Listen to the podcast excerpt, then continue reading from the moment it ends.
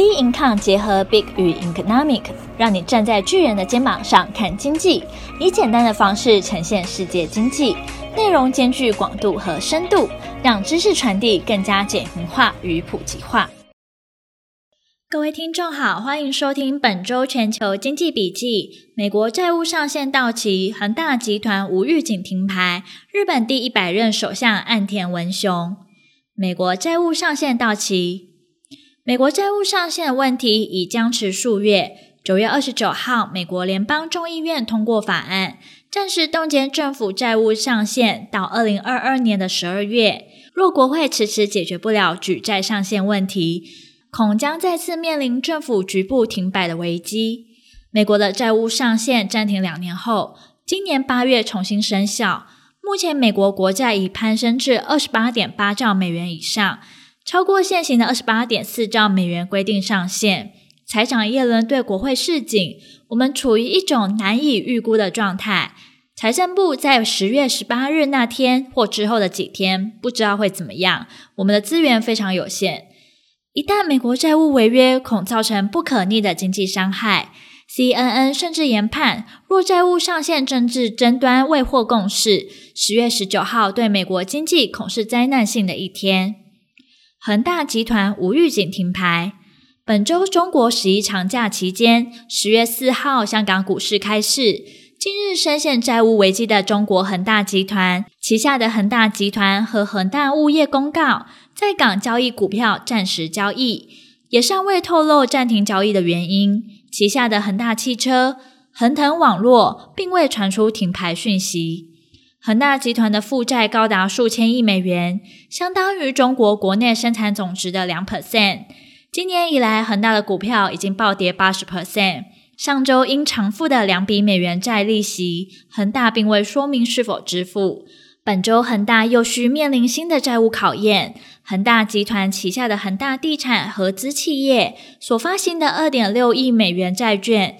恒大集团为担保人之一，需在十月四号偿还。市场都在关注偿付的情况，市场也担忧恒大及其他债券可能出现交叉违约。日本第一百任首相岸田文雄，十月四号，日本国会召开首相选举临时会议，日本执政的自民党党魁岸田文雄顺利当选，成为日本第一百任首相。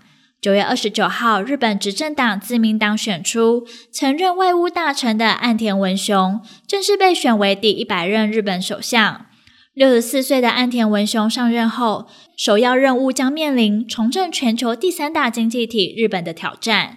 自 COVID-19 疫情重创经济后，复苏缓慢，且今年一再的实施紧急事态，也使消费者支出力道备受压抑。由于本届的日本众议院将在十月十四号解散，十月三十一号进行改选，届时新任的众议院将重新指定第一百零一任首相。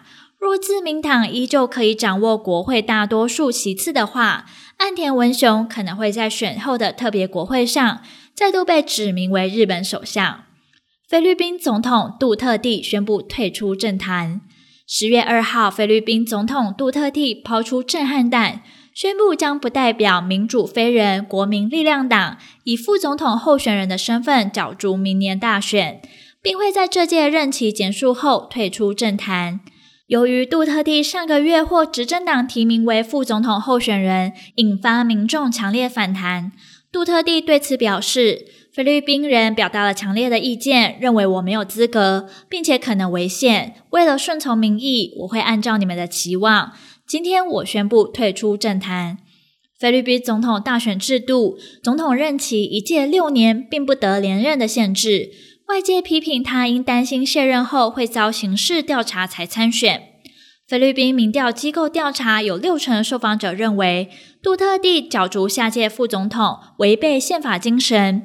现年七十六岁的杜特地，自二零一六年当选总统后，以强烈的手段发动至少二十万场扫毒战，光官方台面上的统计，至少有六千一百八十一人因此丧命。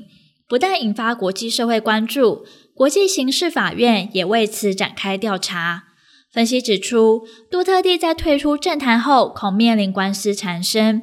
因此，杜特地将会竭尽所能支持有能力保护他的候选人，利用影响力让自身免于一系列潜在的刑事指控。